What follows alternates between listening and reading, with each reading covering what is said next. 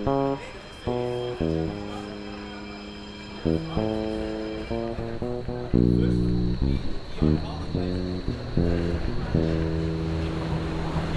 Pankow. Herzlich willkommen zur Folge 2 äh, meines Kennenlern-Spaziergangs äh, durch die äh, Wahlliste für die BVV der Linken, auf der ich äh, ja auch durch einen Zufall, nicht ganz durch Zufall, aber ähm, überraschend gelandet bin, sagen wir mal so. Ähm, ich bin heute ähm, zum Kennenlernen von Paul Schlüter gefahren ins Berlingsnet in der Greifswalder Straße 220. Jetzt habe ich Genau. es richtig gemacht. Und ähm, wir haben es uns hier in der Sitzgruppe bequem gemacht und äh, versuchen uns die nächste Stunde halt so ein bisschen kennenzulernen. Wo kommst du denn her? Äh, Paul, falls ich Paul sage. Ja, klar.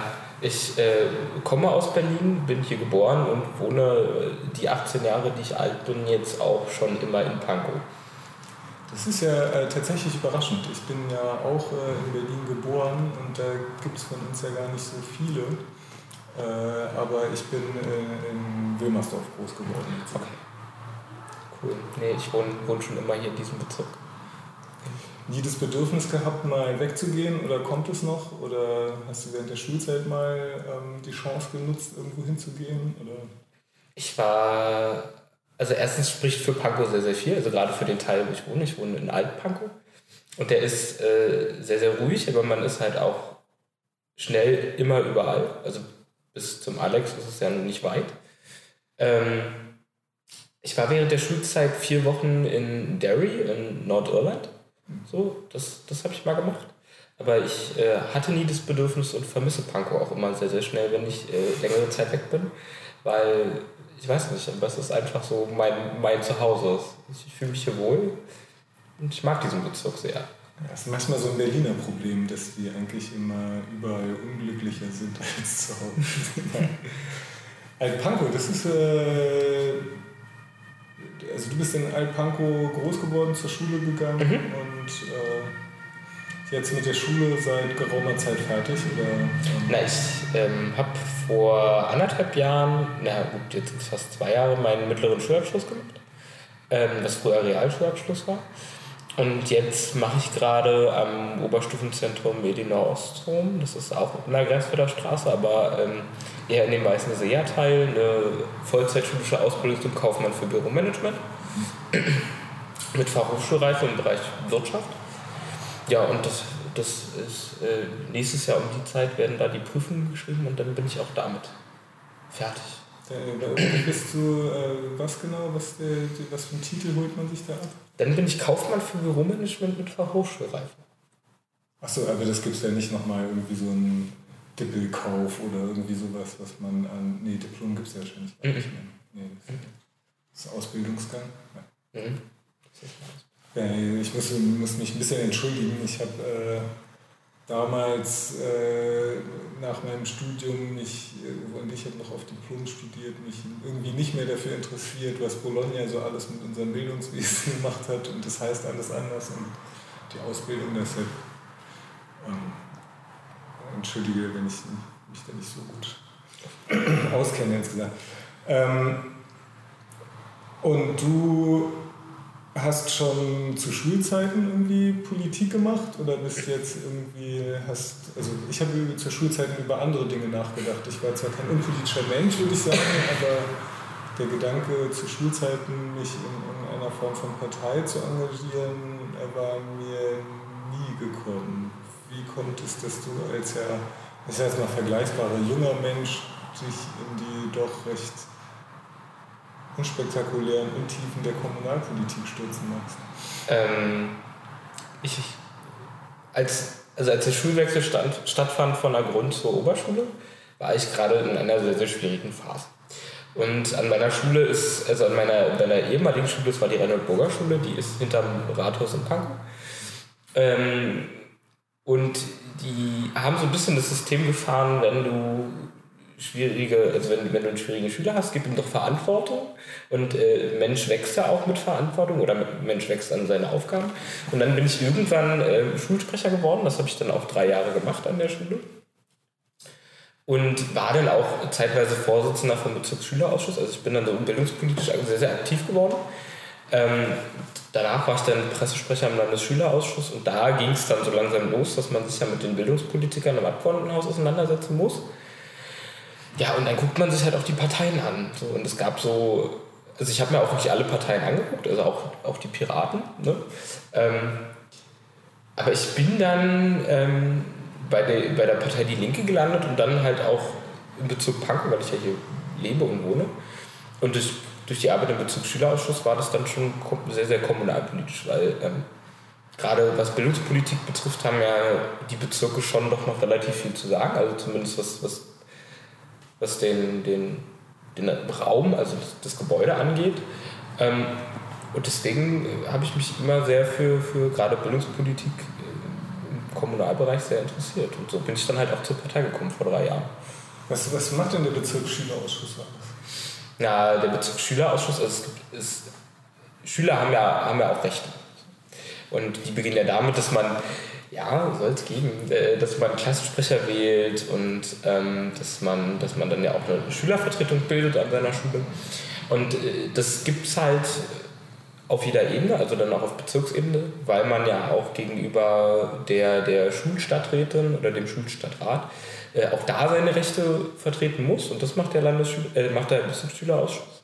Das heißt, wenn das Rosa-Luxemburg-Gymnasium äh, hat total verdreckte Toiletten so, und dann äh, merken die, okay, man kommt mit der Schülervertretung im eigenen Hause nicht weit.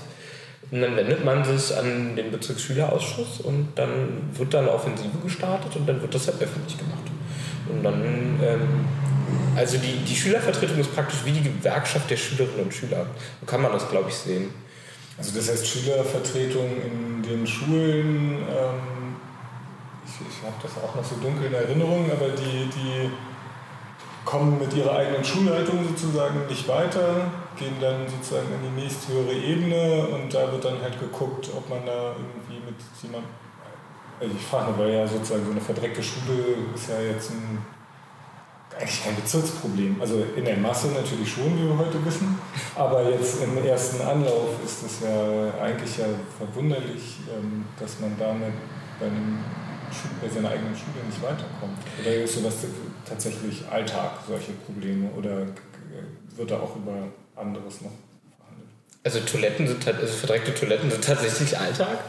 Ähm, und es geht ja immer um öffentlichen Druck.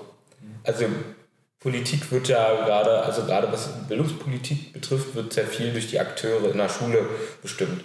Und je größer der öffentliche Druck wird, desto mehr drängt man die politisch Verantwortlichen ja zum Handeln. Das heißt, wenn man ähm, wenn man dann über, über Gremien, weil es gibt ja auch dann, also die ganzen Gremien zur Bildungspolitik gibt es ja dann auch für Eltern und für Lehrer. Das heißt, wenn, wenn, wenn die sich dann zusammenschließen und gemeinschaftlich öffentlich Druck aufbauen, dann sind manchmal Dinge sehr, sehr schnell möglich, die vorher ganz, ganz lange nicht möglich waren. Mhm. Und weiter reden wir natürlich, also im Bezirksschülerausschuss sowie auf Landesebene auch darüber, ähm, wie kann man politische Bildung organisieren? Also wie, wie schafft man es, dass, dass Schülerinnen und Schüler sich für das, was um sie herum passiert, interessiert, aber nicht nur interessiert, sondern dass sie sich mit dem auch kritisch auseinandersetzen. Also, weil in der Schule ist es ja häufig so, dass, der Lehrer steht vorne und macht Frontalunterricht und das, was der Lehrer sagt, ist jetzt einfach so. Aber dass man in vielen Bereichen, gerade wenn es ähm, um Sozialkunde geht oder gerade ähm, im, im, ethischen Bereich, muss man ja Dinge hinterfragen. Also woher kommen denn die Werte eigentlich, die der Lehrer mir da vorne, vorne meint, erzählen zu müssen. So, warum denkt er, dass das jetzt auch meine Wertvorstellungen sind? Oder warum, ähm, gerade im Wirtschaftsunterricht, wie ich es gerade habe, ist es sehr, sehr häufig, dass ähm, Lehrer sollen zwar neutral sein, aber sie, sie lassen ja schon gerade im Wirtschaftsunterricht auch immer ihre, ihre eigene Meinung mit einfließen. Mhm. Das heißt, soziale Markt, also ich sitze dann da und mir wird, vor, also mir wird dann erklärt, die soziale Marktwirtschaft ist das gesetzte Wirtschaftssystem. Das einfach zu hinterfragen, dass das ja nicht zwingend so sein muss, dass es ja auch Alternativen gibt, dafür ist auch der Bezirksschülerausschuss da und auch so Dinge zu organisieren wie U18-Wahlen zum Beispiel. Also das heißt, der,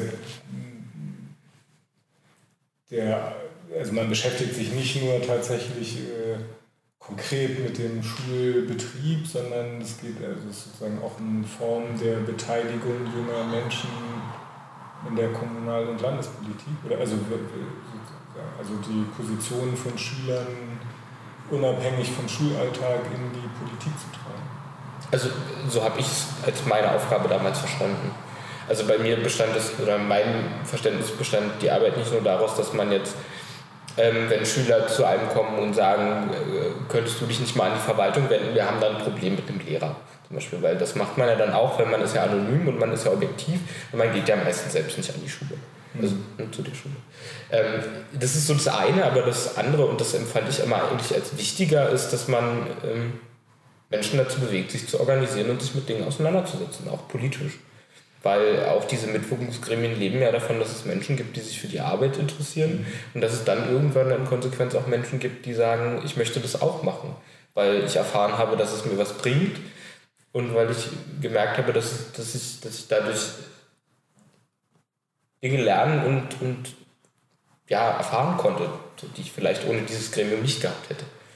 Also das heißt, man kann in dem Gremium, äh, Entschuldige, dass ich jetzt so lange an diesem Gremium hängen bleibe, ich finde das gerade ganz interessant, ähm, weil ähm, man, man kann in diesem Gremium eigentlich ähm, äh, schon halt selber entscheiden, wie man das ausfüllen. Also ich äh, zum Hintergrund, ich bin ähm, auch mal in einem Jugendverband gewesen und da konnte man auch so auf verschiedenen Ebenen äh, sag ich mal, Leitungsämter halt irgendwie übernehmen, aber da gab es sozusagen immer schon natürlich eine Geschichte aufbauend. Also da gab es natürlich Regelwerke, nach denen man sich da verhalten durfte und da haben einem die Vorgänger normalerweise halt auch so ein bisschen erklärt, so wie der Job zu verstehen ist. Und so. Also man kam da ja nicht so rein und hat gesagt so, hm, hier Jugendverband, du hast dich zwar vorher nur zu deinem Jugendverbandsthema geäußert, aber ich interpretiere meine Position jetzt als ein allgemeinpolitisches Mandat äh, gegenüber außen, weil da stellt sich ja dann also die Fragen hätte ich mir damals nicht gestellt, aber stellt sich ja dann heute halt auch die Frage so, haben die Leute, die dich dahin gewählt haben, das gewollt, als sie das getan haben? Aber deshalb finde ich das ganz interessant sozusagen. Äh also Grundlage für die Aufgaben oder Grundlage für die Arbeit dieser Gremien ist, ist ja das Schulgesetz. Mhm. Es gibt bestimmte Dinge, die man dann auch machen muss.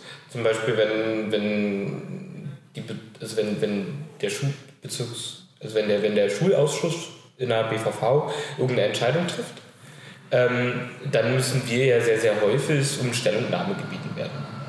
So, die müssen wir dann halt auch abgeben.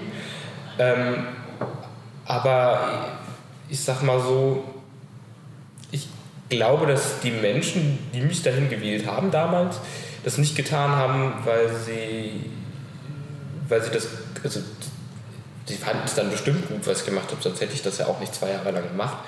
Ähm, aber am Anfang haben sie es, glaube ich, nicht getan, mich aus dem Grund dahin zu wählen. Ich habe es dann aber einfach gemacht, weil ich mir dachte, dieses Gremium ist für mich mehr als Stellungnahmen schreiben, Pressemitteilungen abgeben und ab und zu mal mit der Verwaltung telefonieren. Mhm. So dafür muss ich mich einmal im Monat treffen. So dafür brauche ich auch kein Gremium. Das kann ich dann auch ganz gut alleine. Da kann ich dann auch sagen, ich wähle eine Vertrauensperson im Bezirk, also Vertrauensschüler im Bezirk, und der kümmert sich dann um sowas.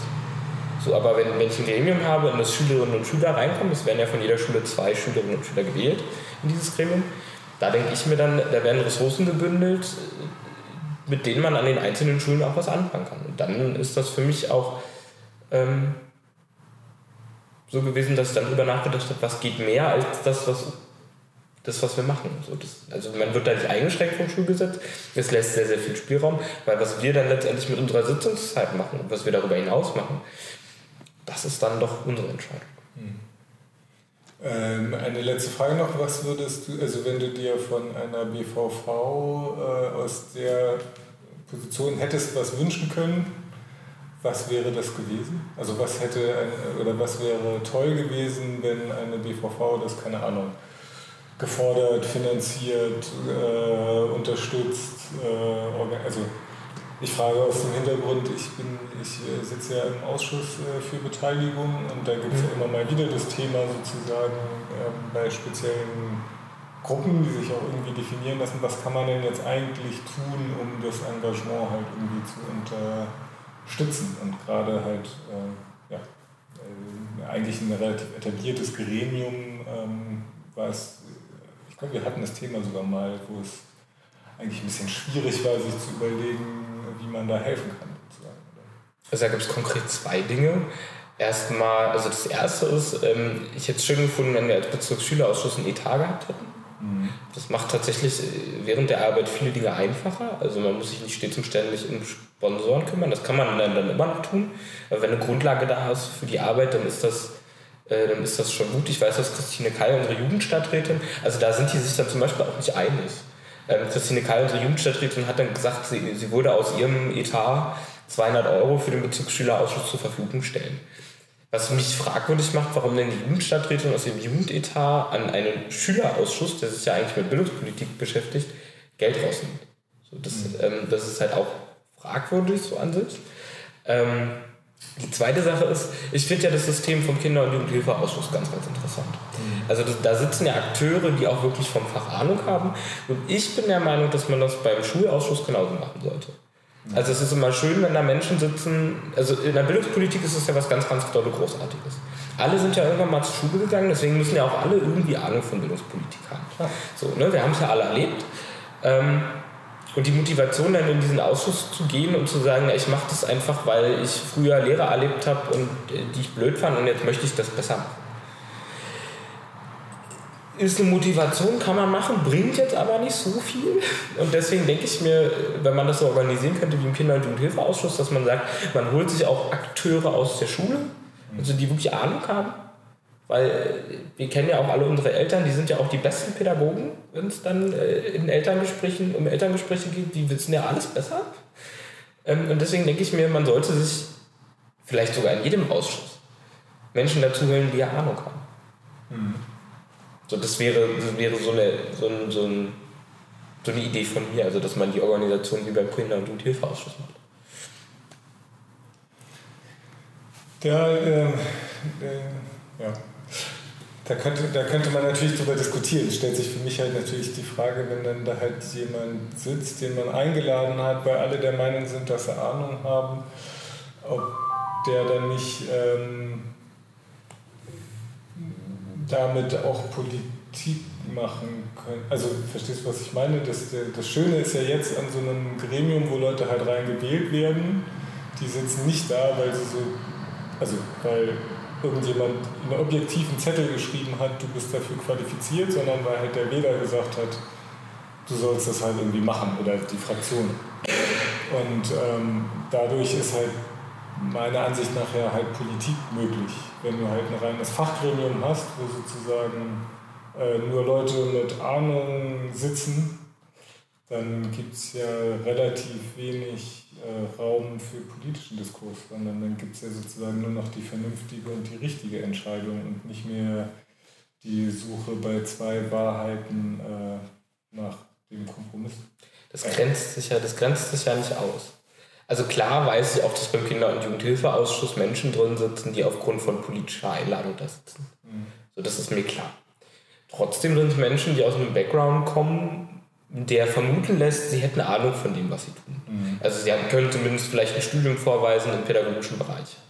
So, das wäre dann, wenn man die Organisation nimmt, wie beim Kinder- und Jugendhilfeausschuss, würde sich das im Schulausschuss dann wahrscheinlich auch nicht vermeiden lassen. Ähm, es sei denn, man lässt die Menschen, die Ahnung haben, aus den einzelnen Bezirksgremien in den Ausschuss entsenden. So, aber ich finde es nicht verkehrt, dass es Menschen gibt, die sagen, ich habe Ahnung von einer bestimmten Sache. Die möchte ich auch einbringen, ich möchte aber nicht gleich irgendwie in die Politik gehen. Mhm. Das ist eine legitime Sache. Dass das bei mir jetzt anders gekommen ist, das ist, ähm, steht auf einem anderen Blatt Papier, aber ähm, nicht jeder Mensch hat auch einfach Lust, weil an diesem Bezugsmandat hängt ja mehr als nur ein Ausschuss.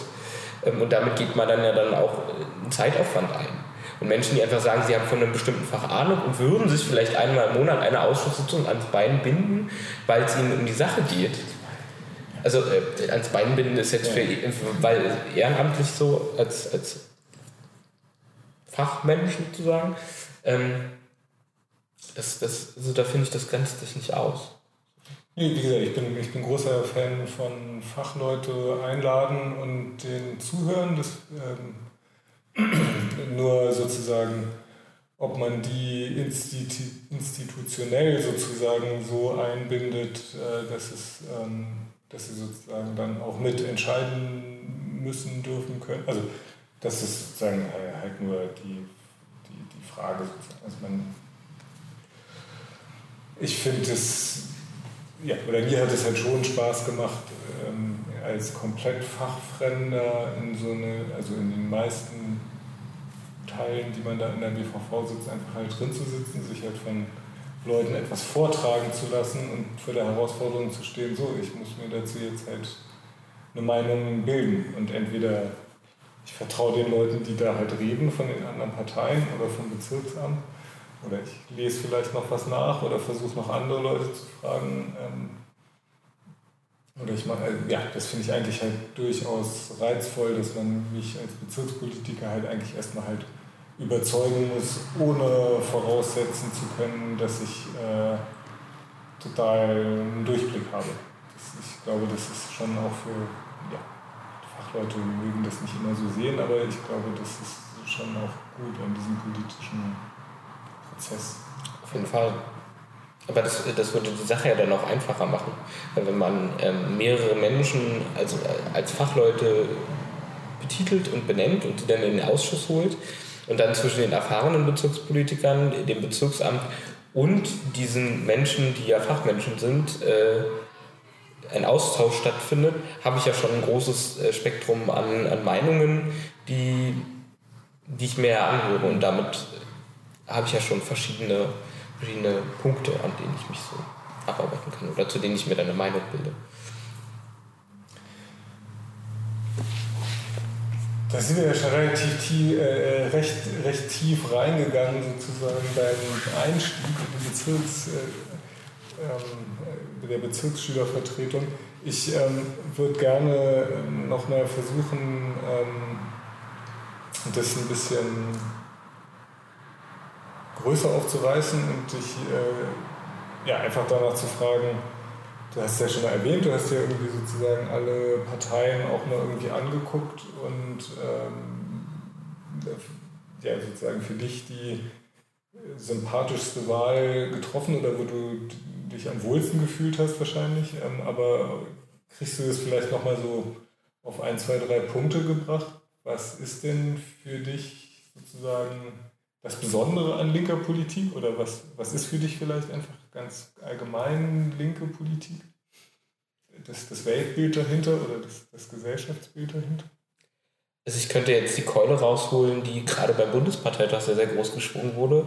Wir sind die einzige Partei, die für Frieden steht. Nein, also so, das wäre jetzt so die Klischee-Antwort, die jetzt von, einem, von mir erwartet werden würde wahrscheinlich. Das ist eine legitime Antwort. Ähm, ja, über Weltfrieden kann man drüber nachdenken, wenn man irgendwie mal die Probleme angepackt hat, die den Menschen gerade wirklich auf dem Herzen liegen. Mhm. Und gerade in Berlin ist mir aufgefallen, dass ähm, die Partei äh, nah an den Menschen ist. Also das ist mir gerade sehr, sehr konkret aufgefallen, weil ich dann auch Praktikum gemacht habe bei der Fraktion. Oder ich mache es ja gerade auch und habe es auch früher schon mal gemacht.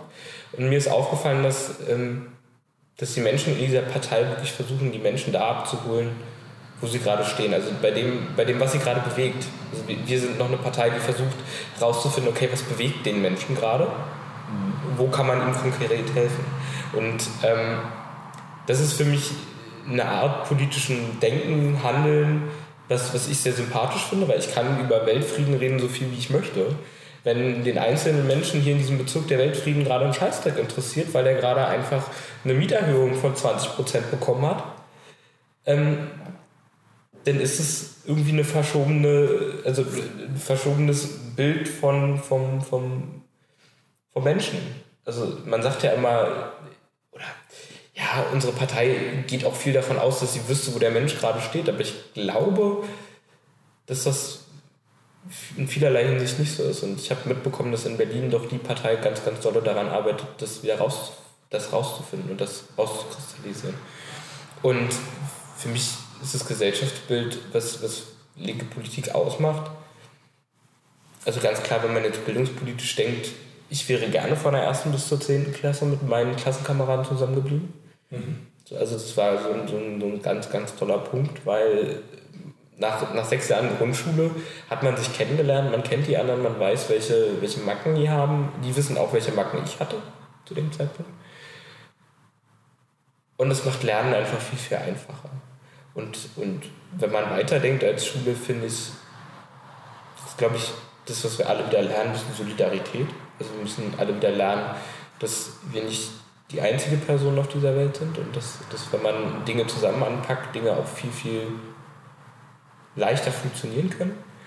Und ich glaube, dass diese Partei gerade die Partei ist, die dafür streitet und auch am richtigen Punkt streitet.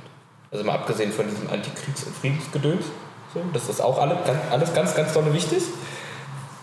Aber es berührt den Menschen wahrscheinlich eher weniger. Also es berührt ihn dann, wenn der Flüchtling vor der Haustür steht, so dann, dann berührt es ihn. Ähm, was auch gut so ist, aber ähm, ja, ich glaube, das Gesellschaftsbild sollte, sollte mehr von Solidarität geprägt werden. Und dafür, mhm. dafür kämpft diese Partei und dafür möchte ich mit dieser Partei dafür kämpfen. So. Solidarität. So, das ist, ist auch so ein Unwort. So Unwort.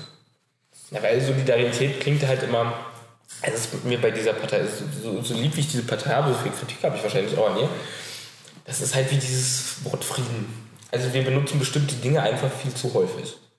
Das heißt, sie verlieren für mich dann im, im Kontext an Wert.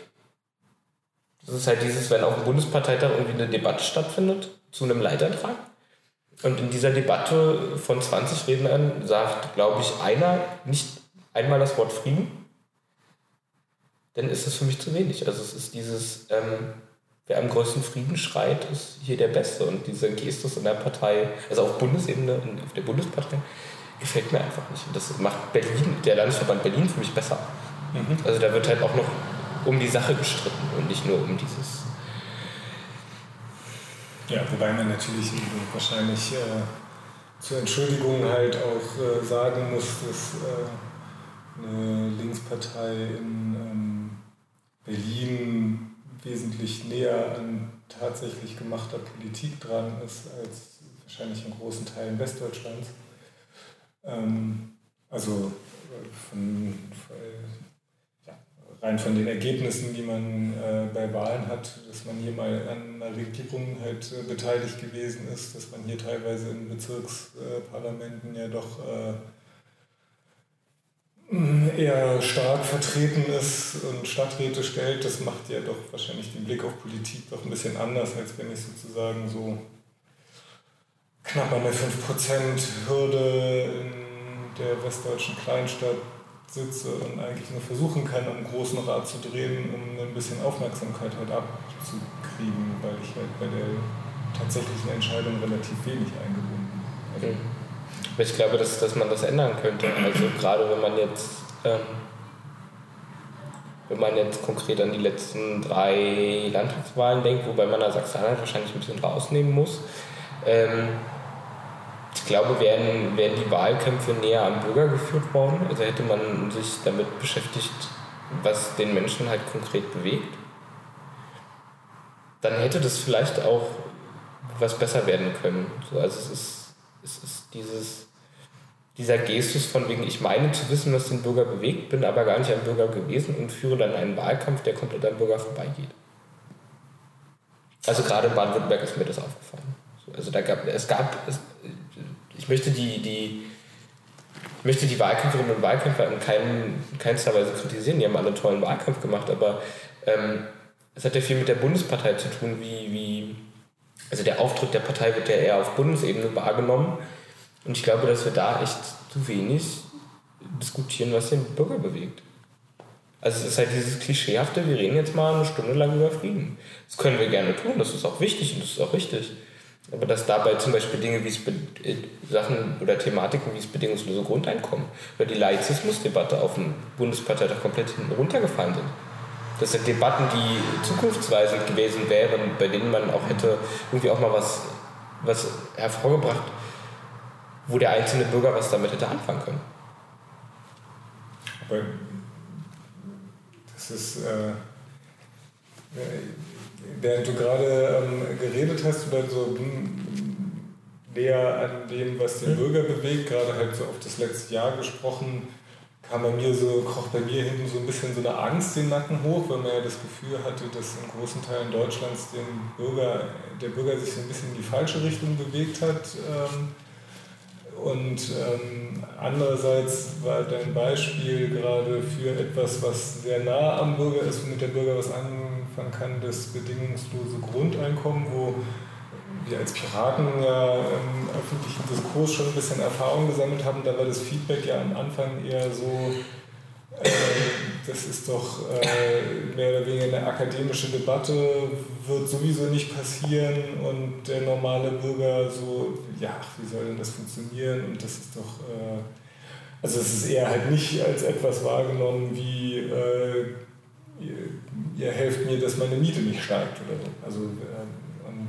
deshalb, ja, das finde ich eigentlich, finde ich gerade ganz ähm, interessant, weil gerade für mich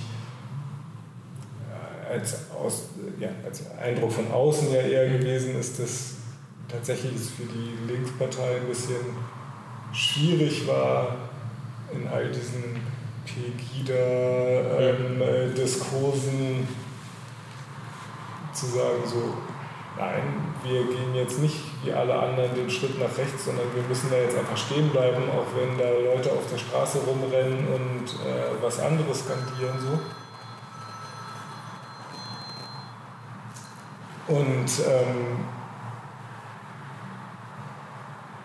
genau, das fand ich eigentlich, oder das war für mich halt tatsächlich ähm, auch was, was ich gut fand sozusagen. Also halt zu sagen, so nee, wir lassen uns jetzt halt nicht in Anführungszeichen vom Bürger treiben, sondern wir bleiben einfach da stehen, wo unser Weltbild uns hingesetzt hat und äh, äh, versuchen das auszuhalten, dass das halt gerade nicht so en vogue ist. Ja, ja, das ist, ähm, ja, das äh, sehe ich auch so, aber ähm, das hat ja die Partei auch nicht geschlossen so gemacht. Also das muss man auch mal ganz klar dazu sagen und das ist zum Beispiel auch eine Sache, die ich finde, die auf dem Parteitag viel zu wenig Platz gefunden hat, ist die Debatte darum, dass man eine Frau in der Führungsebene hat, die verbal mehrfach ausgeschert ist, genau in diesem, in diesem Teil der Debatte. Und von Ober, Obergrenzen und Ghettoisierung gesprochen hat, wo ich mir denke, okay, wenn wir, wenn, wenn wir uns von dem Punkt, wo wir, wo, wir, wo wir stehen, uns nicht wegbewegen, dann muss man das auch ganz scharf kritisieren. Also man, man, ich finde, man hätte auf diesem Parteitag sagen müssen, äh, Sarah Wagenknecht, das, was du gesagt hast, ist nicht Meinung dieser Partei. Du hast Dinge gesagt, die komplett gegen die Beschlusslagen von, von mehreren Parteitagen so. Ähm, also sie hat Dinge gesagt, die komplett gegen die Beschlusslagen stehen. Und das hätte man so sagen müssen.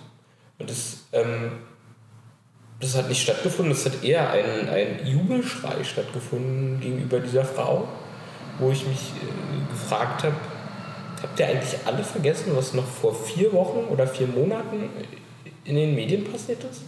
Und stellen sich da fünf Leute auf die Bühne und äh, halten Banner hoch und bejubeln diese Frau, nur weil ihr eine Torte ins Gesicht geworfen wurde? Also nur weil ihr eine Torte ins Gesicht geworfen wurde, fand keine inhaltliche Debatte mehr zu dem, zu dem Punkt statt. Weil sobald man ja irgendwie sie kritisiert hätte, wäre man ja Nestbeschmutzer gewesen. Net, ja, Nestbeschmutzer gewesen. So, das ist halt. Das ist halt die Partei, die Angst hat davor, sich kritisch mit Dingen auseinanderzusetzen. Aber äh, glaubst du, dass äh, man ohne Torte den Diskurs besser geführt hat? Ja. Also ich, ich, ich, ich hoffe. Dann wäre ja sozusagen eigentlich halt nur logisch, was da passiert ist. Also dann, dann, dann liegt der Fehler ja nicht da, also in dem Moment, wo jemand sozusagen ja angegriffen wird äh, bei einer Hauptversammlung von einem Verein, müssen da nicht alle sich hinter den stellen? Also ich hoffe, dass die Debatte dann anders gelaufen wäre. Also die These stelle ich auch mal auf, dass wenn es diesen Tortenangriff nicht gegeben hätte, man sich auch sachlich kritisch hätte mit den Positionen von Sarah Wagenknecht auseinandergesetzt. So, also das hoffe ich, das, das hätte ich mir auch gewünscht bei, von dieser Partei. Ähm, ich finde, man, also man, man muss diesen Tortenwurf verurteilen. Das ist gar nicht die Frage. Wenn, wenn, wenn Taten oder Angriffe ähm, für politische Auseinandersetzungen genommen werden, finde ich das falsch. Man hätte sich in der Sache mit ihr auseinandersetzen müssen. Ähm, aber dieses, dieses über diesen Tortenwurf hinaus hinter ihr stehen, das hätte nicht sein müssen, finde ich. Also da hätte, dann hätte man auch Mumm genug haben müssen und sagen müssen, okay, die Torte war jetzt eine Sache, aber denkt doch mal bitte auch drüber nach, warum diese Torte geworfen wurde. Also auch diese Torte hat ja irgendwie äh, einen Hintergrund. Dass ich die Torte falsch finde, ist ja, ist ja was anderes. Aber die Torte hat ja auch einen Grund. Allerdings ist äh, äh, Sarah Wagenknecht ja auch kein äh, Auto. Ne? Also ich meine, es gab früher mal einen für mich gefühlten Konsens in der Linken, dass man halt über Gewalt gegen äh, Dinge vielleicht noch diskutieren kann, aber Gewalt gegen Menschen liegt eigentlich immer außerhalb des Spielraums. Und natürlich ist jetzt die Frage, ist eine Torte Gewalt? Ähm, wobei das natürlich äh, immer im Auge des Empfangenden liegen muss äh, nee. Wir, wir, wir driften da ab in eine Tortendebatte, wo ich eigentlich auch gar nicht hin wollte. Ähm, ich ja, aber ich finde es aber ich finde es tatsächlich ähm, die Debatte darüber halt tatsächlich in, in, äh, interessant, wie man oder in dem Blick interessant, wie man sozusagen innerparteilich miteinander versucht umzugehen. Also wo man ja eigentlich so, wenn man so anfängt da so reinzuriechen, merkt, es ist ja ein sehr diverser Haufen eigentlich. Also jetzt unabhängig davon, was für politische Positionen ich da toll oder nicht finde, erstmal trifft man auf eine relativ große Bandbreite an unterschiedlichen Menschen.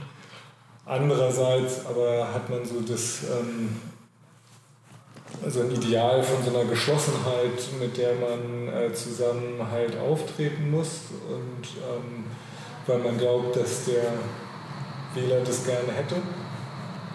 Oder, oder findet man das selber? Also ähm, ist für dich so eine Geschlossenheit denn, äh, also du meinst, es wäre eigentlich, man sollte eher den, den, den politischen Diskurs äh, öffentlich pflegen lernen?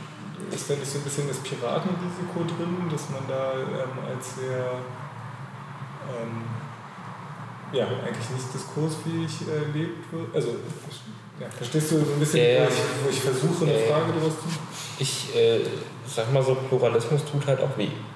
Also wenn man als Partei sagt, man ist eine pluralistische Partei, dann äh, muss man sich auch, muss man davor auch nicht zurückschrecken, dann äh, eine politische Debatte zu führen. Ich, ich glaube, diese Partei hat einfach nur immer sehr, sehr viel Angst davor, in der öffentlichen Wahrnehmung als zerstritten wahrgenommen zu werden. Ich glaube aber, dass man das umgehen kann, wenn man wirklich in der Sache diskutiert. Also man kann sich an der Sache uneinig sein. Aber warum diese Partei einfach in vielerlei Hinsicht früher als uneinig dargestellt worden ist, war, weil sich die Menschen nicht leiden konnten. Oder weil die Menschen offen, öffentlich ausgetragen haben, so im, im mhm. Subtext, dass sie sich nicht leiden können. So. Wenn man einfach eine sachliche Debatte führt, kann man dem auch einfach aus dem Weg gehen. Mhm. Finde ich, oder die, die, würde ich mal, die These würde ich mal aufstellen. Und ich, man sollte sich auch, also man sollte davor auch nicht zurückschrecken, egal wie man öffentlich wahrgenommen wird, eine, eine, eine Debatte in der Sache zu führen. Also egal, ob mir vorgeworfen wäre oder nicht, äh, ich könnte Sarah Wagenknecht nicht leiden. Wenn ich die Debatte in der Sache geführt hätte, kann, kann das doch an mir abperlen. Also das ist doch, ich habe mir doch da nichts vorzuwerfen. Anders wäre gewesen, wenn ich gesagt, auf die Bühne gegangen wäre und gesagt hätte, ich finde dich scheiße. So, das ist was anderes.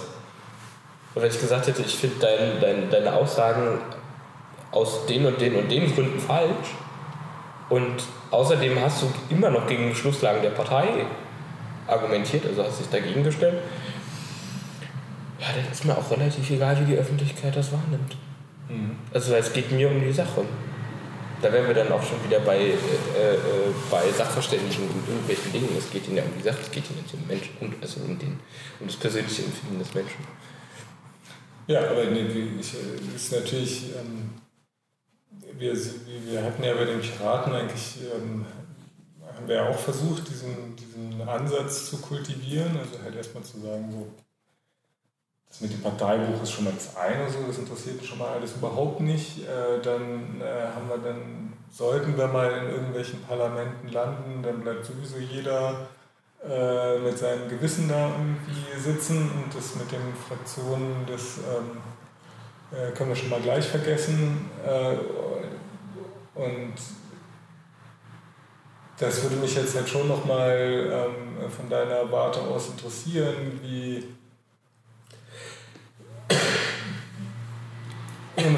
ja, so eine Fraktion hat ja nicht nur den Vorteil, ähm, dass man ähm, da bestimmte Dinge vorher schon mal diskutieren kann, bevor man sie dann in der großen Gruppe halt nochmal mit den anderen Parteien diskutiert, sondern sie hat ja auch den Vorteil, dass ähm, wenn man die mal überzeugt hat, ähm, man sozusagen, ja, oder die eine, die, meine Haltung sozusagen dann mit mehr Gewicht gegenüber den anderen dasteht, wenn man diese Gemeinsamkeit aufgibt, weil man den Fokus halt sozusagen nur auf jedem sein persönliches Gewissen legt, dann verliert man da nicht eventuell auch ähm, äh, Gestaltungskraft? Es kommt also da, also ich interpretiere die Frage jetzt mal so, was, was würdest du machen, wenn du vor einer Gewissensfrage stehst, wenn ich in der BVV sitze? Also so kann man das ja in, in, in Das ist das mit der Gewissensfrage, das ist genau, nee, ich meine, es hat was, für mich was halt damit zu tun, sozusagen, ähm, ähm, mit welchem selbst, ja, oder, oder wenn ich einen politischen Diskurs geführt habe, also weiß nicht, wir hatten eben das Beispiel, äh, Frau Wagenknecht äußert etwas, was auf einem Parteitag mal anders beschlossen mhm. worden ist. Das ist ja so ein bisschen eine Trotzhaltung. Ne? Man könnte ja sagen, wir haben das beschlossen, jetzt darf sich kein Linker mehr anders äußern, weil das ist unsere gemeinsame Position.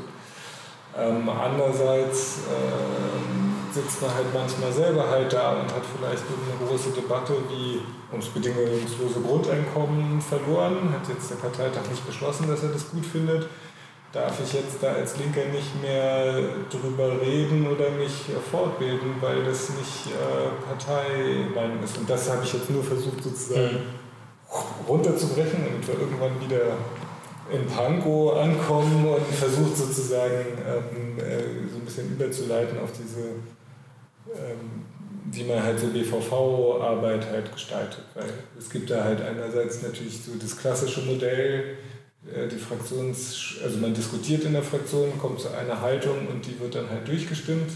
Das ist ja vor allen Dingen halt im Abgeordnetenhaus irgendwie der Fall, aber ähm, in der BVV gibt es ja so alle möglichen Schattierungen dazwischen. Also wir hatten eigentlich ganz selten nur, dass man das irgendwie man versucht hat, so geschlossen abzustimmen. Meistens hat jeder sein Ärmchen gehoben, wie er das gut fand. Andere Parteien haben das halt anders gemacht. Ähm, das würde mich einfach halt nur so interessieren, äh, wo für dich da sozusagen die Grenze liegt zwischen halt so, ich mache meins oder ich fühle mich als äh, Teil einer Gruppe. Ja, ich sag mal so, also man ist ja, wenn man, also als Fraktion tritt man ja auch, also man, man tritt ja für die Partei an und die Partei hat auch ein Wahlprogramm und so weiter. Und das Wahlprogramm ist ja auch, ich sage ne, sag jetzt mal bindend so. Ähm, und ich bin jetzt auch nicht der Mensch, der sagt, er macht da nur sein, so, sonst brauche ich nicht in Fraktionen gehen, sonst kann ich auch Einzelverordneter bleiben. So. Ähm, wo, wo es dann tatsächlich schwierig wird, sind bei Abstimmungen, wo ich, also wo mir mein Gewissen sagt, okay, das findest du jetzt eigentlich grundlegend falsch ähm, und das kannst du eigentlich nicht mittragen. So, weil dafür stehe ich dann halt auch einfach. Also wenn es eine Entscheidung ist, für die ich einfach nicht stehe dann würde ich auch, das habe ich aber auch in der Fraktion, in der BVV-Fraktion Pankow, also in unserer Fraktion in Pankow erlebt, ähm, da werden auch Minderheitenmeinungen akzeptiert. Also so, man kann dann auch abstimmen, wie man möchte. Wenn es ein Thema ist, bei dem ich wirklich sage, das kriege ich mit meinem Gewissen nicht vereinbart, dann würde ich halt auch nicht mit der Fraktion stimmen, wenn das halt mal so ist. Davon geht jetzt aber auch nicht die Welt unter finde ich. So, und da, dadurch, dass man frei gewählter Verordneter ist, sage ich jetzt einfach mal, Ist das dann so? Die einzige Rechtfertigung, die ich ablegen muss, ist vor dem Bürger. So, und wenn die Partei dann irgendwann sagt, naja gut, du bist uns äh, zu quer in der Fraktion, dann stellen sie mich halt irgendwann nicht mehr auf, wenn ihnen das nicht passt. Aber ich würde jetzt auch nicht bei irgendwelchen, ähm, ob die Ampel jetzt fünf Meter weiter rechts oder fünf Meter weiter links steht, da denke ich mir dann so, ja, das ist jetzt Zahl, die Zahl der Gewissensentscheidungen ist natürlich recht äh, überschaubar. in der Kommunalpolitik, aber es gibt natürlich schon manchmal halt so,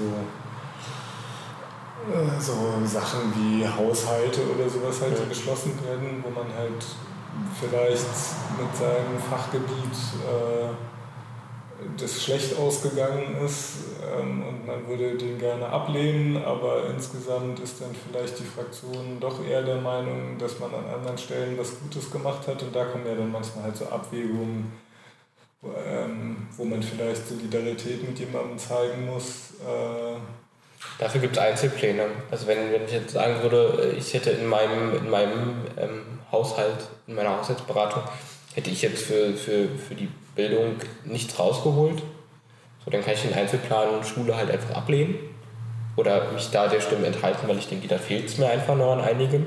Aber ich könnte trotzdem dem Gesamthaushalt zustimmen. Also das, weil, weil wenn, wenn die Fraktion oder wenn die anderen Verordneten in ihrer politischen Arbeit viel rausgeholt haben und auch viel erstritten haben, dann wäre das ja eine geringe Wertschätzung ihrer Arbeit, wenn ich den, den kompletten Haushalt dann ablehnen würde. Und das, das, also so würde ich das dann verstehen, auch wenn es vielleicht nicht so, so gemeint ist, aber wenn andere Menschen viel erreicht haben, dann sollte man ihre Arbeit dann auch in gewisser Hinsicht honorieren, sage ich jetzt mal. Und dann kann ich mich zwar bei meinem, bei meinem vielleicht nicht gut erstrittenen Teil einfach enthalten oder es ablehnen, aber den Gesamthaushalt dann ja trotzdem zustimmen. Also das ja, es ist, eine, es, äh, ist ja, diese Haushaltsfragen ist ein sehr, ähm, sehr lustiges Thema, weil hm. wir haben ja wir haben ja unseren ersten Haushalt auch einfach sehr euphorisch halt mitgestimmt. Und äh, das ging ja durch die ganze Legislatur, dass an einzelnen Stellen dann Betroffene in den sogenannten Einzelplänen äh, vor dir standen und dich gefragt haben, warum du damals das beschlossen hast. Also das, äh, diese Frage, äh, also sich genau anzugucken sozusagen, ob der Einzelne dann irgendwo Kritik geäußert hat an irgendeiner Teilentscheidung, ist ja dann was, was man, das kann man dann erläutern und ich habe da auch immer dann nie ein schlechtes Gefühl gehabt oder war immer der Meinung, ich kann das halt gut erklären. Aber das hat schon, ähm, ja, man sitzt da halt selber, diskutiert sehr lange und sehr hart darüber, wie man das halt irgendwie machen will, kommt nach einer Abwägung zu einer Entscheidung und das fällt dem Bürger schon schwer, das mitzukriegen und das vor allen Dingen sich Jahre später noch daran zu erinnern, dass man da eigentlich eine Abwägung getroffen hat. Und äh, ja, das ist halt, weil da sitzt man dann halt einfach in dem gleichen Topf wie alle anderen. Deshalb meine ich halt nur, das, äh, das ist schon nicht ganz so ein. Also ich, ich fand es nicht ganz so einfach. Bin, da tatsächlich, ähm, ich würde da jetzt anders umgehen. Naja, das ist halt, weil, wenn man das Verfahren nicht kennt. Also bevor diese Entscheidung getroffen wurde, ist ja, ist ja was passiert, auch in den Ausschüssen. Und wenn Menschen zu einer Teilentscheidung Fragen haben, dann ich, also würde ich denen natürlich versuchen zu erklären, wie es dann zu meiner Meinung gekommen ist. Ähm, und da sind wir dann auch wieder beim öffentlichen Druck, wenn die vielleicht in, dem, in der Haushaltsberatung anders aufgetreten wären, öffentlich, so wie es vielleicht der Bezirksschülerausschuss tun würde, wenn es um einen Etat für den Schülerausschuss, Bezirksschülerausschuss ginge, dann ist das bestimmt auch was anderes. Aber es gibt ja auch viele, die sich dann beschweren, warum hast du das damals beschlossen, sich aber bevor die Entscheidung getroffen ist, auch nicht einmal gemeldet haben. Mhm. Das gibt es ja auch. Und da ist dann meine Haltung, okay, ähm, oder wäre dann wahrscheinlich meine Haltung, ich, die Entscheidung ist so zustande gekommen, weil und wenn sie dann sagen, naja, aber, und dann denke ich mir, naja, ihr hättet euch ja auch, bevor die Entscheidung getroffen wurde, einfach mal melden können. Also ich kann bestimmte Dinge ja auch nicht riechen. Und das, da sind wir dann auch wieder am Anfang, also bei dem, was wir am Anfang besprochen haben, man, man sitzt in einem Ausschuss und lässt sich von den, von, von den alteingesessenen berieseln oder, oder lässt sich von denen was vortragen und man glaubt oder man hinterfragt es einfach. welches, äh, auf welches Thema würdest du denn äh, gerne, also Bildungspolitik habe ich schon mitgekriegt, da kommst du sozusagen so ein bisschen her oder das ist, äh, war, war der Anfang in der Kommune sozusagen, aber ähm, auf welche Themen würdest du denn gerne die Augen der Bürger richten oder dir wünschen, dass sie sich mehr damit beschäftigen ähm, im Bezirk? Also ich möchte, also wenn wir jetzt davon ausgehen, was, was ich so gerne machen würde, wenn es denn so weit kommt, ist es tatsächlich nicht die Bildung. Also weil ich finde, nur wenn man aus einem Bereich kommt, muss man den jetzt nicht ewig lange machen. Ich habe viel in der Bildungspolitik jetzt gemacht und ich finde, das reicht jetzt auch. Fertig. Es Bildung ist jetzt gut gestaltet. Nee, also auch einfach, weil ich, weil, nee, das nicht, aber ich komme auch einfach nicht, also wenn, wenn ich jetzt von meinem, von meinem Ziel ausgehe, was ich später mal machen möchte, beruflich, komme ich nicht in den, in den Bereich der Bildung, also auch nicht in den Bereich der Pädagogik. Und deswegen denke ich mir, okay, ich konnte zu dem Zeitpunkt, zu dem ich in Bildung involviert war, konnte ich politisch was dazu beitragen. Aber wenn ich jetzt immer und immer weitermache, bin ich ja irgendwann an dem Punkt, den ich jetzt kritisiere. Da sitzen Menschen, die sind irgendwann mal zur Schule gegangen und meinten, sie hätten jetzt Ahnung davon. Während ich zur Schule gehe, habe ich davon Ahnung, weil ich ja im System stecke. Da kann ich mich dann auch zu äußern. Aber sagen wir mal, ich bin in, sitze dann in zehn Jahren vielleicht in der BVV, da möchte ich dann nicht Bildung machen. Also konkret würde ich gerne jetzt Jugend, also Jugend machen, weil.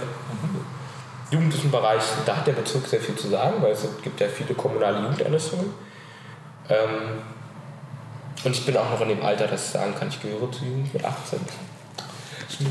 Und bei Bildungspolitik haben wir einfach auch noch Menschen auf der Liste. Also gerade äh, der erste Podcast mit, mit äh, Jurik, Dozent an der Hochschule, äh, an, der, an der Uni ähm, und seine äh, Freundin Jana, also meine Jana ist Lehrerin, die sind beide fachlich super oder werden super im Bereich Bildung.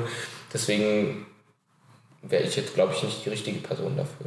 Ja, also was man dann am Ende sozusagen äh in Anführungszeichen abbekommt, ist ja dann auch nochmal eine andere Frage. Aber ich,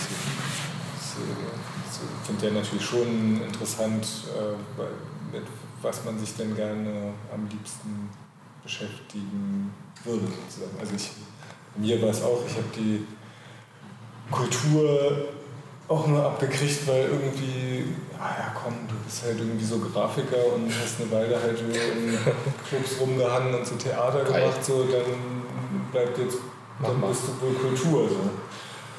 Macht mir jetzt im Nachhinein halt total viel Spaß, so, ähm, ist auch äh, schön, ähm, aber ähm, ja, mich interessiert halt eher sozusagen, was, was sind sozusagen die, die Themen oder die Projekte in so einem Bezirk, wo du sagst, so, hm, da, würdest, da, da würdest du glauben, so, wenn ich da ein bisschen mitdrehen könnte, dann fände ich das gut. Aber Jugendeinrichtung ist ja ähm, da haben wir zum Beispiel, also da gibt es da gibt's einen Punkt, der mir in der letzten Legislatur super gefallen hat. Und da muss ich sagen, ähm, ist es eben äh, nicht egal, ob man, ob man dabei ist oder, oder nicht. Ähm, es gab das Friedheim, das ist in der Sonnenburger Straße, glaube ich. Nee, ja doch, nee, U-Bahnhof Eberswalder auf jeden Fall.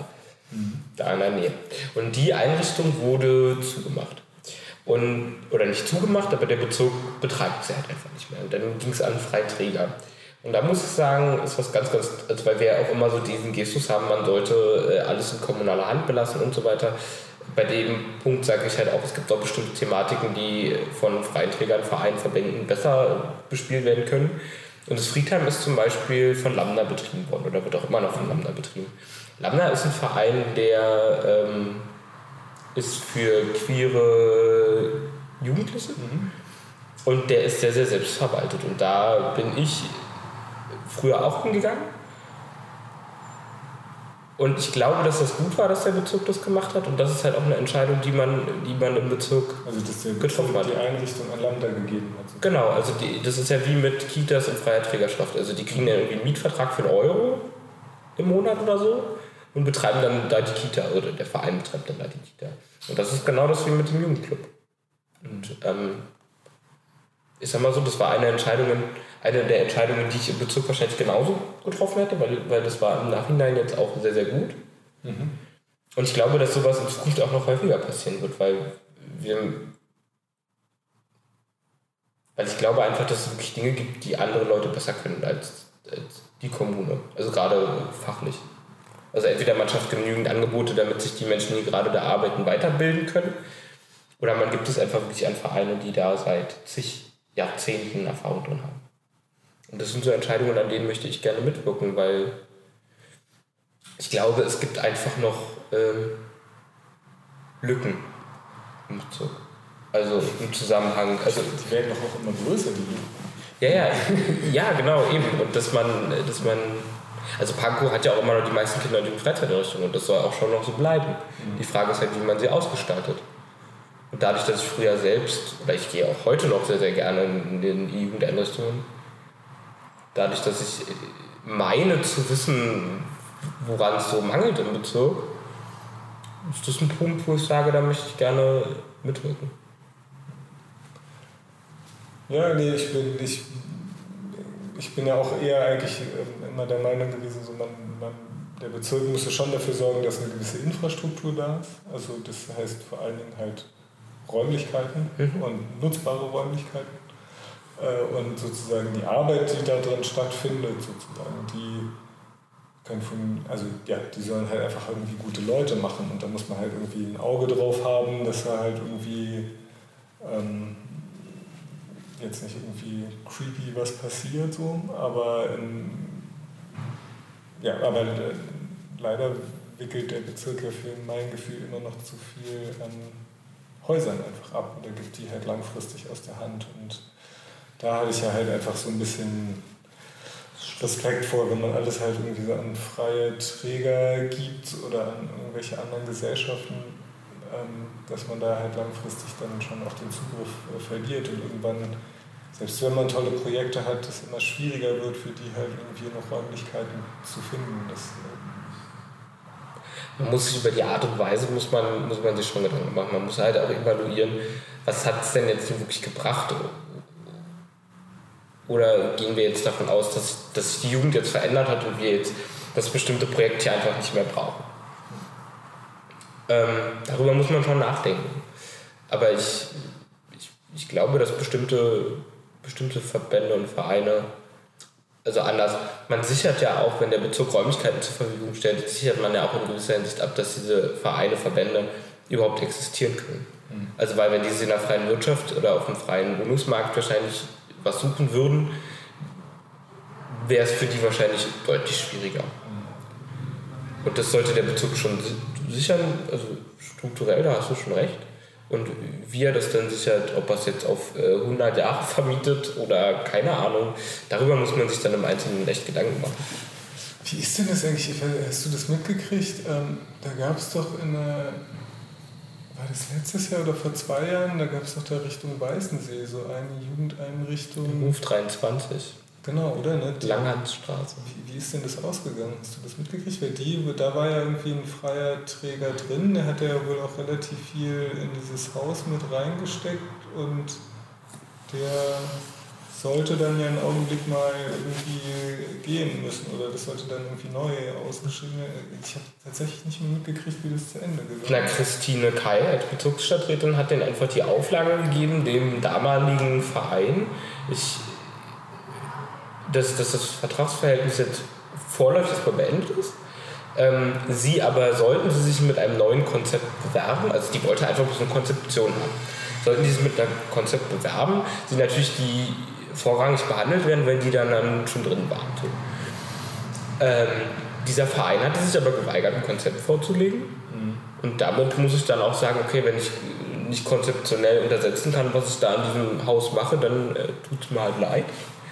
Und jetzt ist, ich weiß gar nicht, welcher Verein oder welcher Träger da drin ist, aber ich weiß, dass jetzt auch wieder ein Jugendclub drin ist. Mhm.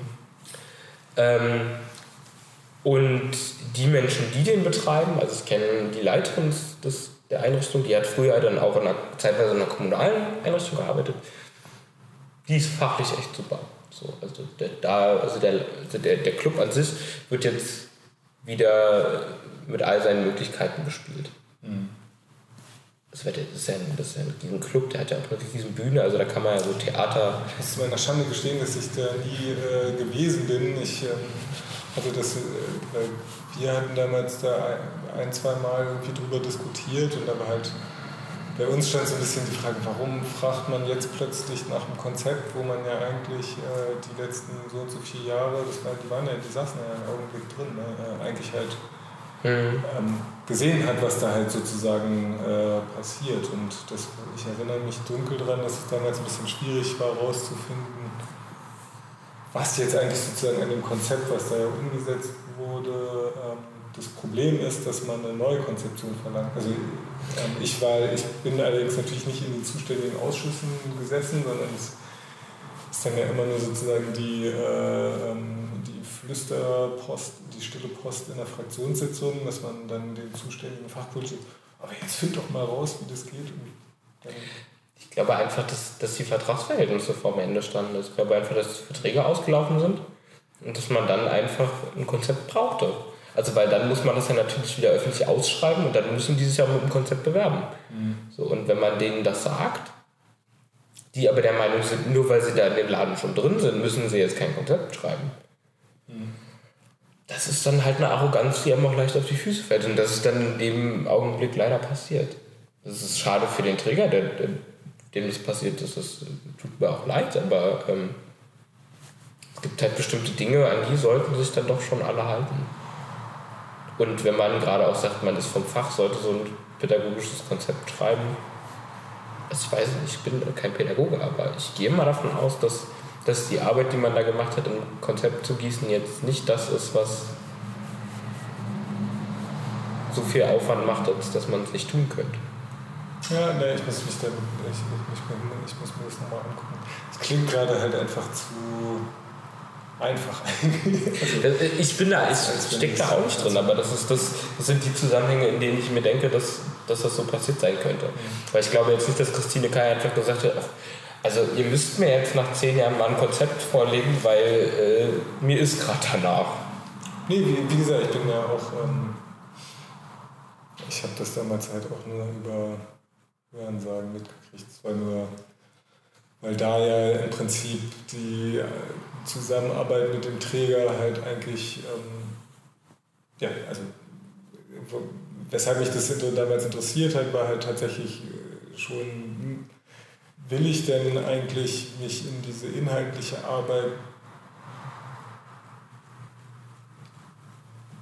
ja, äh, äh, eigentlich war die Frage so ein bisschen, wo ich hinaus wollte, so wie, wie weit muss ich denn ähm, die inhaltliche Aufsicht äh, verstehen, die ich halt zu führen habe, oder inwieweit muss ich als, äh, gerade was den Jugendbereich angeht, doch nicht auch sagen, so, hm, ich muss da eigentlich eher Freiräume schaffen und dann mal gucken, was passiert. Weißt du, was ich meine? Also ja. was, wir, was wir da so sozusagen dein, dein Selbstverständnis, wenn du jetzt ein, ein Gremium so, solche Entscheidungen mitzutragen hättest. Also eher so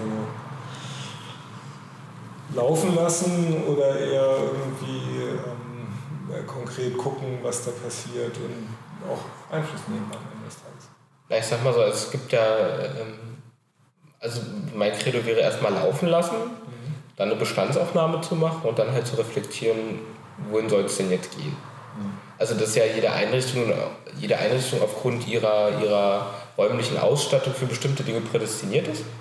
Das steht ja außer Frage. Zum Beispiel die Königsstadt, ähm, äh, die ist ja ein sehr, sehr großer Veranstaltung, also ein sehr, sehr großes Veranstaltungshaus. Mhm. Das ist eine tolle Einrichtung, dass die viel Konzerte machen, ist natürlich klar. Und dass da am Senefelder Platz natürlich auch das, das Klientel für, für, für, für Konzerte, für, für ähm, Poetry Slams vorhanden ist.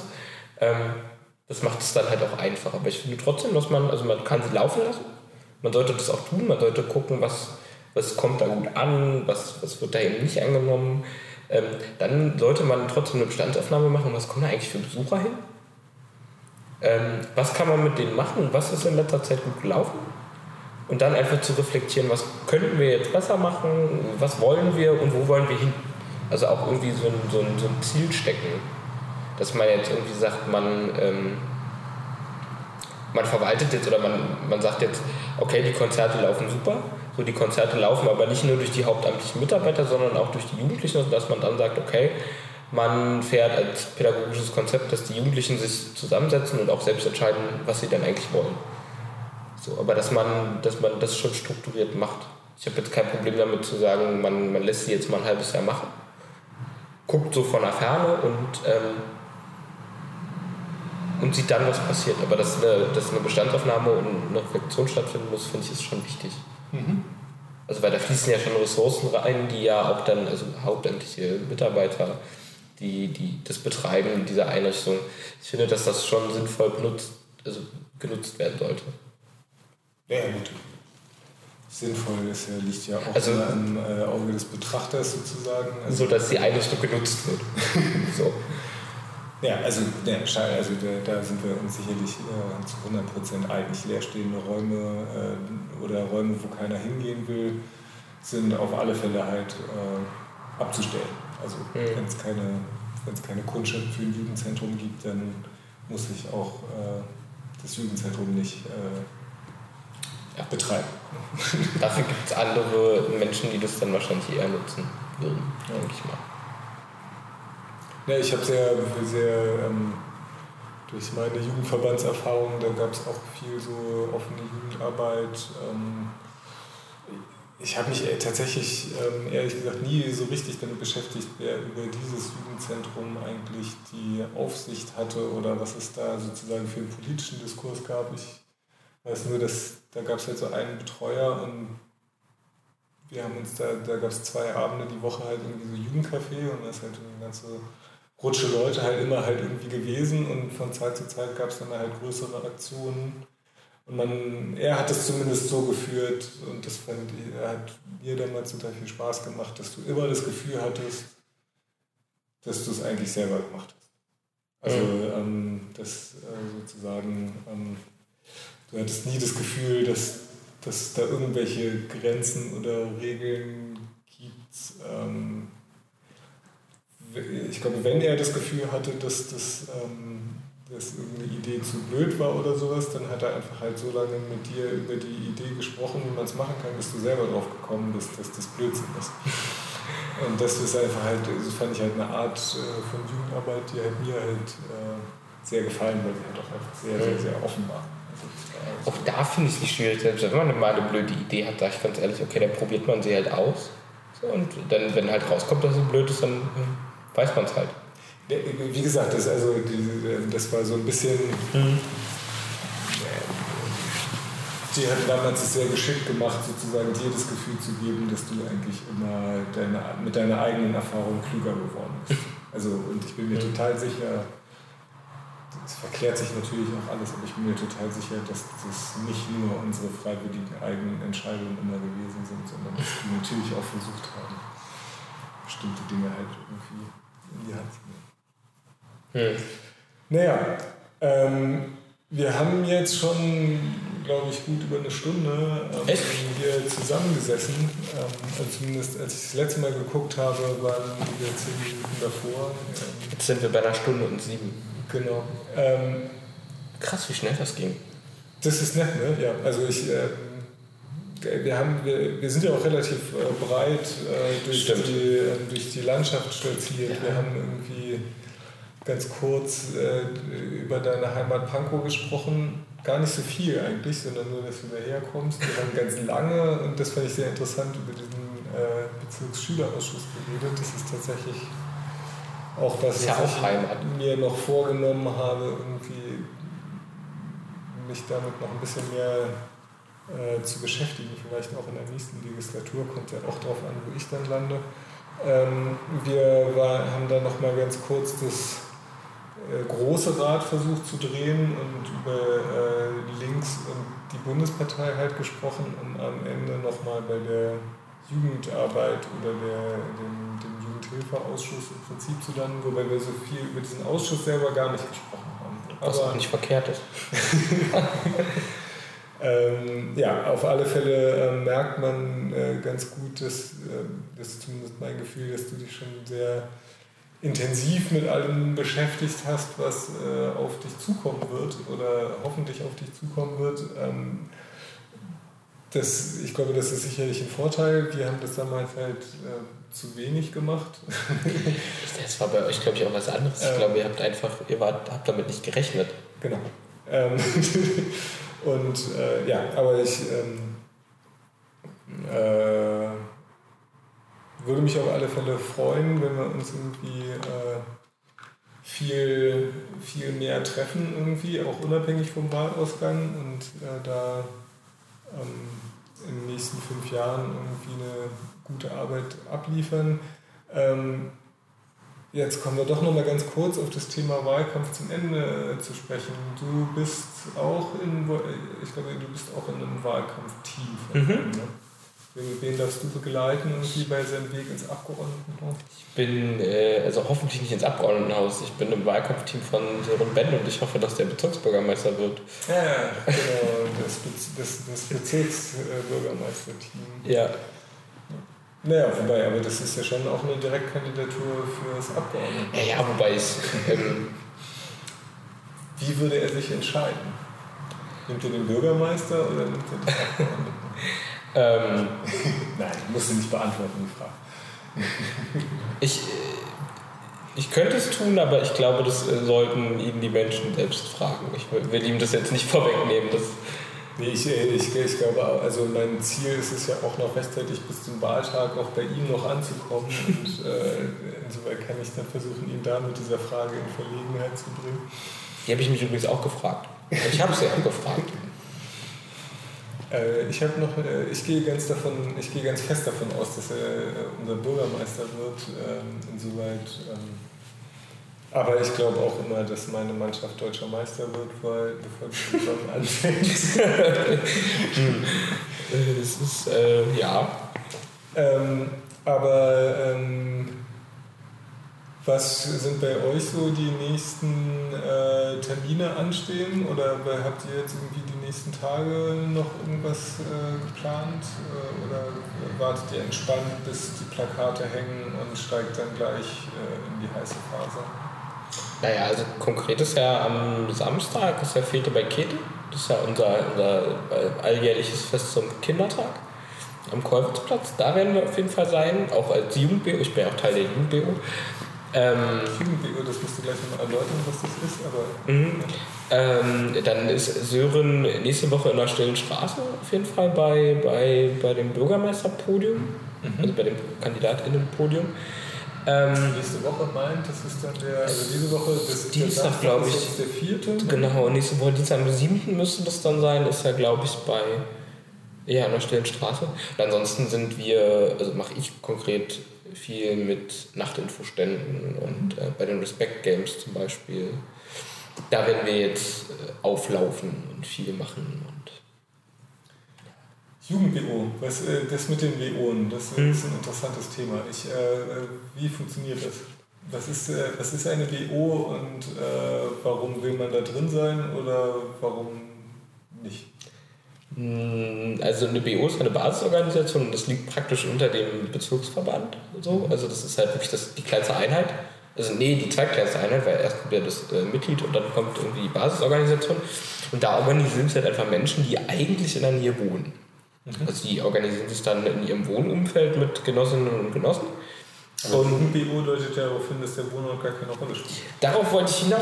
Wir sind Menschen, die alle im Bezirk Pankow organisiert sind.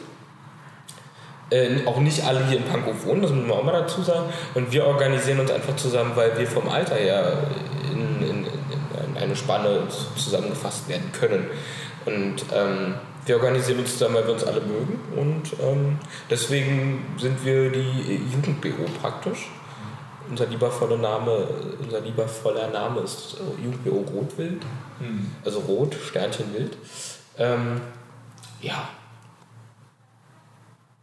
und äh, man als, als Parteimitglied ist man zwangsläufig in einer BO oder ähm, das hm. macht es, also was? Nee. Also äh, dir wird empfohlen, dich, also weil wir haben ja das Delegiertensystem und ähm, jede BO wählt ab einer bestimmten, bestimmten Mitgliederzahl Delegierte zur Hauptversammlung. Hm. Ähm, das sind ja die Menschen, die uns auf die Liste gewählt haben. äh, auf der Hauptversammlung und deswegen wird einem immer empfohlen, sich bei einer BO zu organisieren. So, aber das ist halt nicht zwingend, weil es gibt auch technische BO, nennt sich das dann, und das sind dann halt Mitglieder, die sich keine, in keiner BO zusammengefunden haben, sondern äh, freischwebend sozusagen im Bezirksverband sind. Das sind dann heißt meistens, halt meistens Menschen, die ihren Organisationspunkt eher in einer Landesarbeitsgemeinschaft gefunden haben. So. Aber zwingend ist es nicht, also zwingend tun wir hier keinen zu irgendwas. Ja, nee, aber interessant finde ich, dass man ab einer gewissen, also, äh, den, weil das war so ein bisschen bei uns immer so das Problem, dass wir auch so eigentlich so kleine freie Untereinheiten wollten, aber äh, nicht so richtig wussten, wie man das dann äh, auch noch an so einem Parteiapparat äh, knutet, wenn man kein Delegiertensystem haben. Das, das, ist eine Debatte, die wir auch noch finden. Es gibt ja zum Beispiel, also wir haben ja auch in Pankow bloß ein Delegiertensystem, weil wir noch so viele Mitglieder sind. Also zum Beispiel in Reinickendorf treffen die sich ja immer, da machen die ja mal Mitgliederversammlung und dann treffen die sich ja mal alle.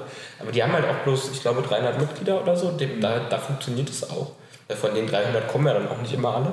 Aber wenn wir, wir haben ja noch 1080 Mitglieder oder so und die alle in einen Raum zu kriegen, ist halt schon, weil man muss ja vom Worst Case ausgehen, dass die dann an der Kopf na, alles passiert ja nie. Nein. Das kommen ja nie alle. Nee, aber. Sonst hätten sich ja zu Spitzenzeiten äh, 30.000 Piraten auf einem Bundesparteitag getroffen. Lustige Vorstellung. Aber ähm, ja. Äh, ja. Äh, ich glaube, wir, äh, wir werden uns äh, an so einem Nachtinfostand bestimmt nochmal äh, treffen, weil die macht ihr ja immer bei mir vor der Haustür, was ich ganz nett finde. Also zumindest der letzte war direkt bei mir vor der Haustür ähm, an der Eberswalde. Mhm. Ja, da machen wir die immer. Genau. Und äh, ähm, deshalb hoffe ich, dass ich euch da auch nochmal ähm, besuchen kommen kann. Und ich glaube, wenn dir jetzt äh, wo, wo kann man dich, äh, gibt es dich zu finden irgendwie so? Schreibst du irgendwo Internet voll? Veröffentlichst du Bücher? Ähm, hast du einen Laden? Nein, also das ist sozusagen... Ähm, also man findet mich äh, bei Facebook, glaube ich, so, Paul Schlüter, so, das kann man halt machen. Dann gibt es natürlich die Partei-Homepage, also die, die, äh, die linke Pankow-Wahlen 2016, der Bezirksverordnete, so, da findet man mich auch. Und ansonsten einfach Paul Schlüter googeln, da findet man dann bestimmt schon ein paar Menschen, aber mich wahrscheinlich eher seltener. Und nein, Bücher habe ich noch nicht geschrieben. Es hätte ja sein können, dass du irgendwie so einen gut gehenden YouTube-Kanal hast, von dem du niemandem erzählst und äh, da hättest du jetzt noch Werbung für machen können, aber offensichtlich ist dem nicht so. Nee, nee.